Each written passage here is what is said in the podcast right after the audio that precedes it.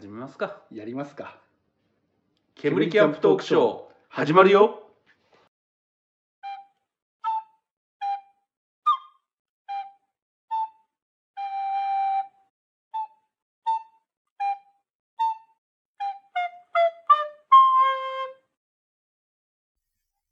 はい。どうも、こんばんは。ヤシャでございます。ゲナでございます。よこんばんもよろしくお願いいたします。ろしゅうな。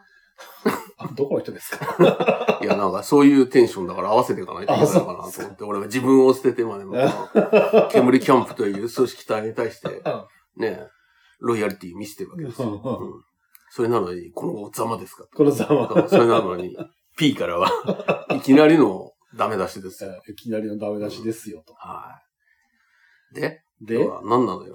要はね、あの、これから流行るうん、キャンプブーム、これが来るぞっていうのをはい、勝手にはい考えてみようと。。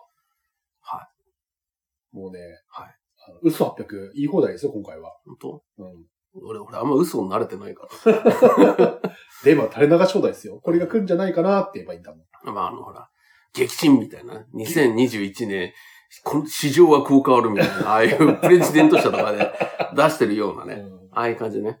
ああいう感じ。うん。でもあれだってちゃんとした裏付けとなるデータがあって作ってるわけだからね。いや、ほら、裏付けはほら、我々の頭の中に入ってますから。何が、何がそれ裏付けだよってうん。それ裏付けって言わないんですよ。妄想。言わないいね。うん。うんエビデンスなんもないからね。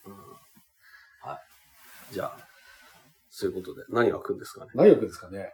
グランピング流行ったじゃないですか。はい。ねあ、だからまあ、じゃあ一回まあ、振り返ってみましょうか。はい。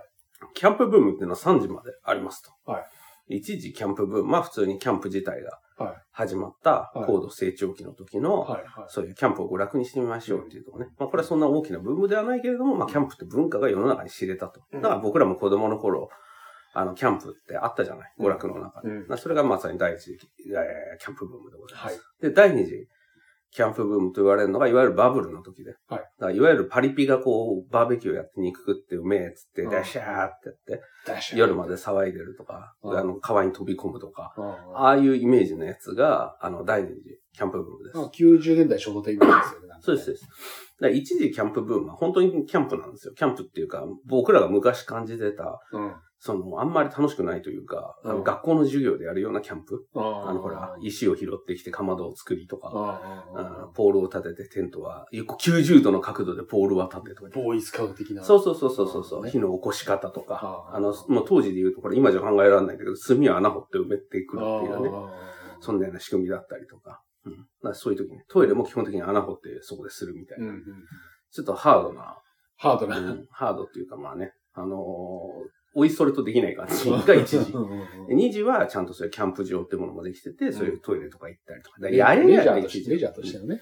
うん二時はレジャーとしてそうそう発展してたみたいなね。で定着しましたよ。うんだからこれ20人入るテントなんてそもそもなかったのが、うん。そういうものができたり。うんまあそんな風になりました。うん。で、3次キャンプブームは最近ですよね。まあいわゆるソロキャンプとか、うんえーそういったものを合わせてグランピングですよね。うんうんそういったものが流行り始めましたよっていう。ねはい。我々がね、あの、キャンプやり始めたら、途端になんかブームになっちゃいましたもんね。ね。だから、いつも思うんだけど、俺結構ね、ブームになる前に急にその手のことやり始める癖があって、僕もそんな感じです。なんか、もしくはなんか洗脳されてるかだよね。あ。寝てる間に。知らない間にね。そう、宇宙人に連れてかれてさ、うーん、つって君はキャンプをやるんだとか言って 言われて、うん。ね。そう、やられて気づかないうちにそうなっちゃってるのかもしれないですけど、ね。そう、昔からね、ちょっとそういうのあって、うん。あの、要は暇なやつが大体ブームって作るんで、ええ それで大体やるようなね。それでおもむろにジャージを脱ぐっていうこう話の途中に、あの、落語家が途中で煽りを脱いでから本編に入るかのようにね。温まってきましたね。そうそうそうまあそういうね、あの、ブームになってますよっていうことですよね。でも、確実に言えるのは一時キャンプブームっていうのは文化の、を、の選択肢を広げていく上での、うんそういったあのブーム。二次はやっぱお金使わせて、今あるレジャーをアップグレードさせることによってもうどんどん楽しくしてお金使わせる。開発も、開発も関わってくるからね、キャンプとかって。そういうのもあって。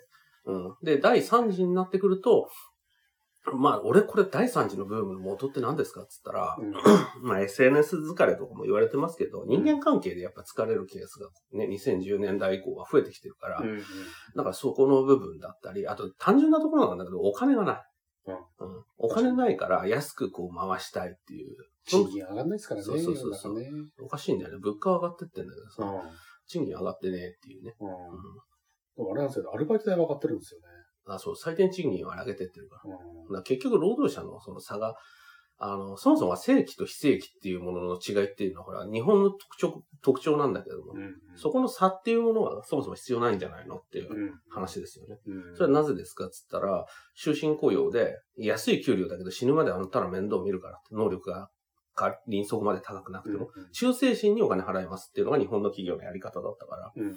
らそれが今ほら、アメリカみたいなね、あの、能力主義だ、なんだとかっていうの入ってきて、うん。で、その中途半端な形で入れちゃって、その能力主義っていうのは必ずほら、給与もほら、その分多く能力高い人もらえるっていうんだけど、うん。そこは絞っちゃったね。うん。だってどんなに頑張っても、あの、お金もらえるのがさ、うん。あの、相手の2倍ね、うん。仕事をしたとして、うん。もらえるのがボーナスで5万円ぐらいしか余分にもらえなかったらどうなんのって話じゃない。でそのいびつさが生んだ、そういう状況、うん。うん、っていうのがありましそういて、う状況がキャンプ部門を生んだわけですあ、違う違う違う。あの、最低賃金の最低賃金の。うんで、それで、そういう風になっちゃったから、そもそも終身雇用の仕組みの正社員っていうののメリットっていうのもうん。ガタガタになっちゃったから、うん。だから結局、そうなるとね、非正規雇用の人とかも、あのーを使い倒すみたいな感じになっちゃってたから、うんそこを是正しようってんで、国はそこに投資してるってことです。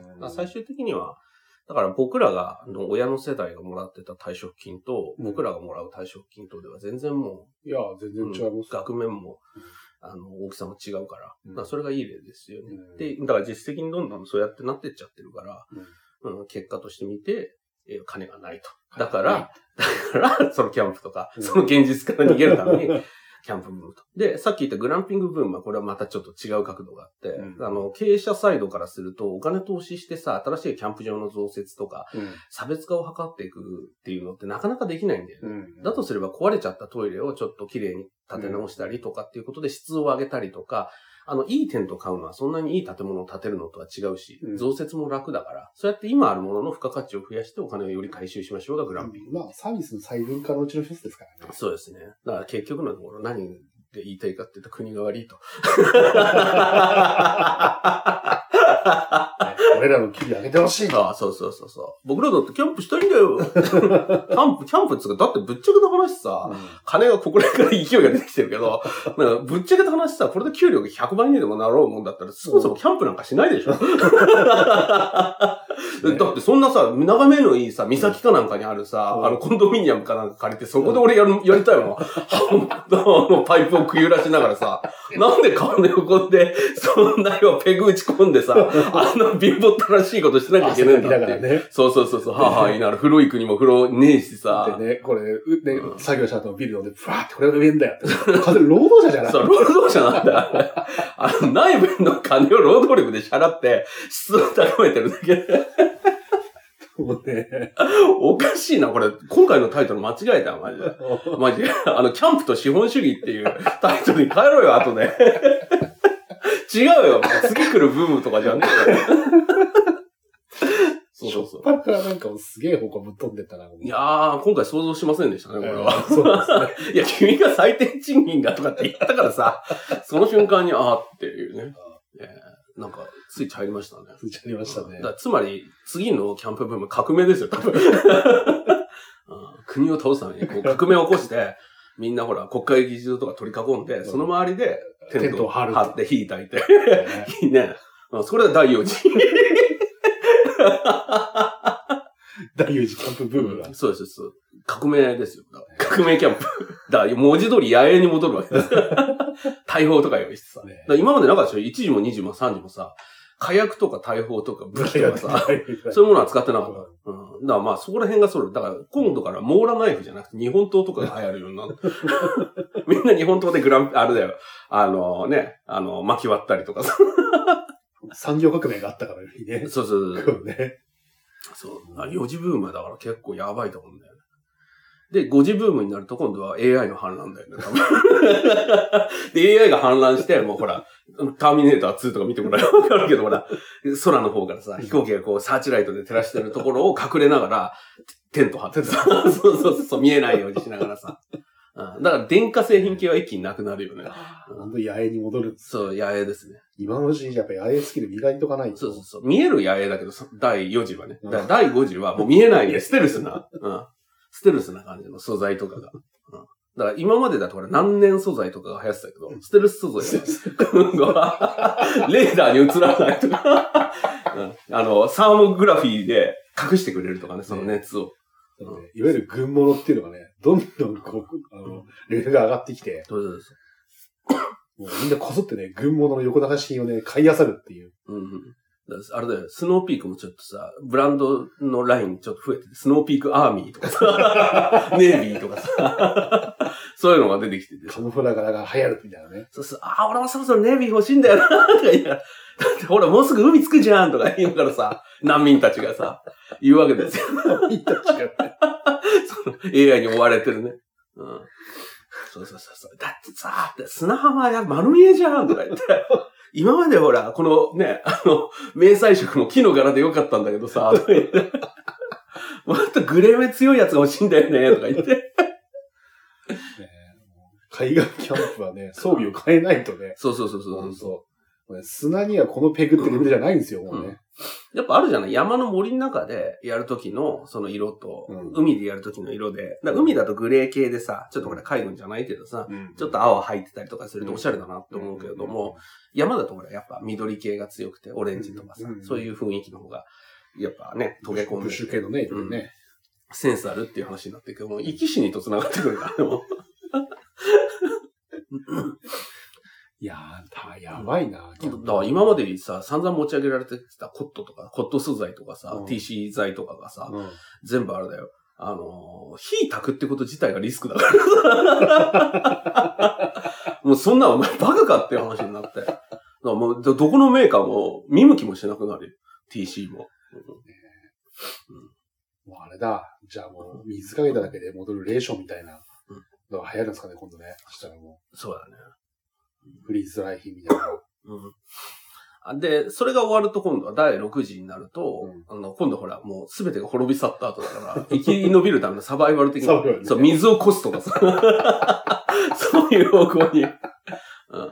だからあれでみんなは今までさ、あのー何？パラコードの編み方とかさ、結び方、もやい結びとかさ、いろいろやってたけど、そうじゃないからね。もう落ちてる荒縄とかで腰のところベルト代わりに結ぶ結び方とかさ、サンダルの作り方とかさ、そっちの方に行くよね。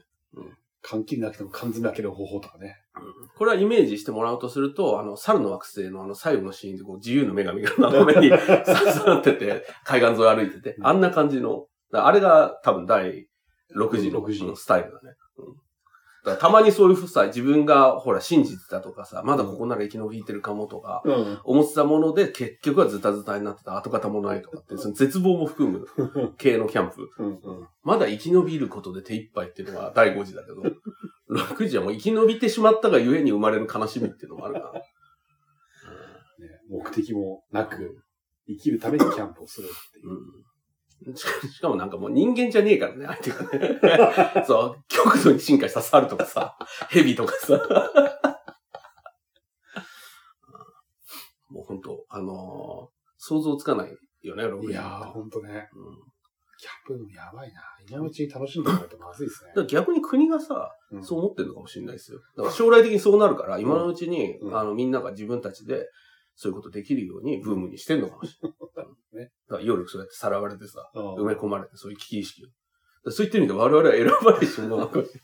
チップを埋め込まれて。賃金が上がらないっていうのもその話から繋がってくるのかな。ねえ。だから賃金だから上げなきゃダメなんだよ。上げればだってそもそも国会議事を囲んでキャンプっていうふうにもならんし。ね、だそれはまあ、ライトサイドなストーリーに。歴史はまだ変えられるわけですよ、ね。そうそうそう、ゲームだってあるじゃん。ここでほら、あの、A 君についていきますか？みたいな、うんイエスので。で、ついていかなかったら A 君殺されて、そこから今度は A 君を殺したその犯罪者が自分を付け狙ってみたいな。うん。で、A 君についていったことによってその犯罪者がいて、その、ね、捕まえるために A 君と B 君でなんかいろいろやってて仲間を増やしてみたいな。うんで、最後捕まって、うんで終わりみたいなね。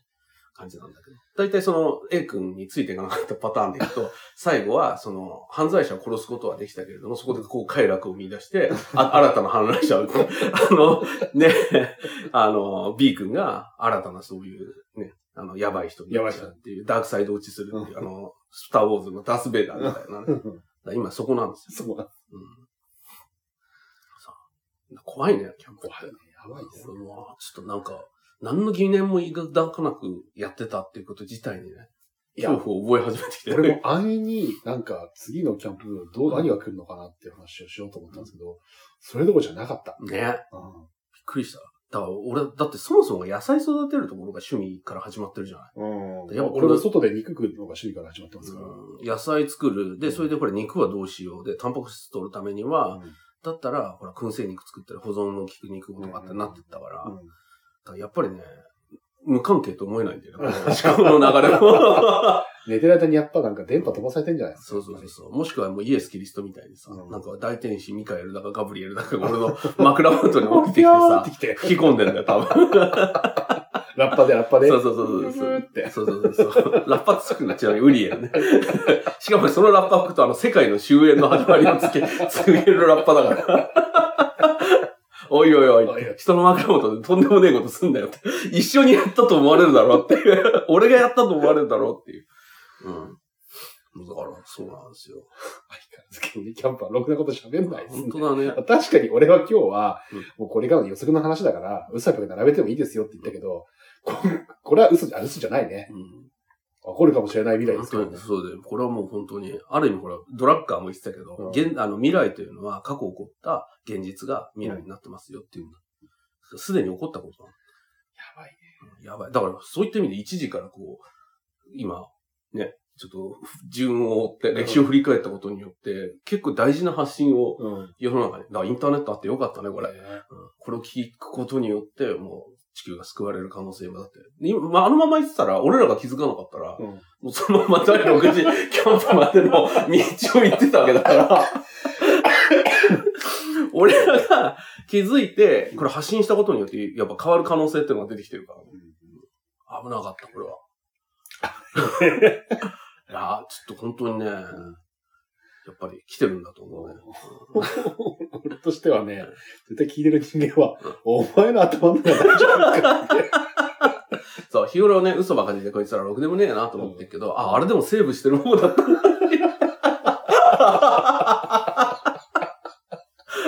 なんで、あの、マガジンのさ、うんえどういうことだ、木林みたいな。ああいう路線にまでこうね、と踏み込んで。だってみたいなそうそうそう。ダメやこのままでは第40キャンプ、第40キャンプブームが起こる可能性があるんだなんだってこのままで地球は滅亡する。そうそうそう。そうそうそう。ああ、これちょっとノストラダムスの予言と絡めてね。いやーまだね、一人一人キャンパーね、のね、意識をね、変えていけばね、そうだね。まだまだ変えられるうん未来はある。うんそうそうそう。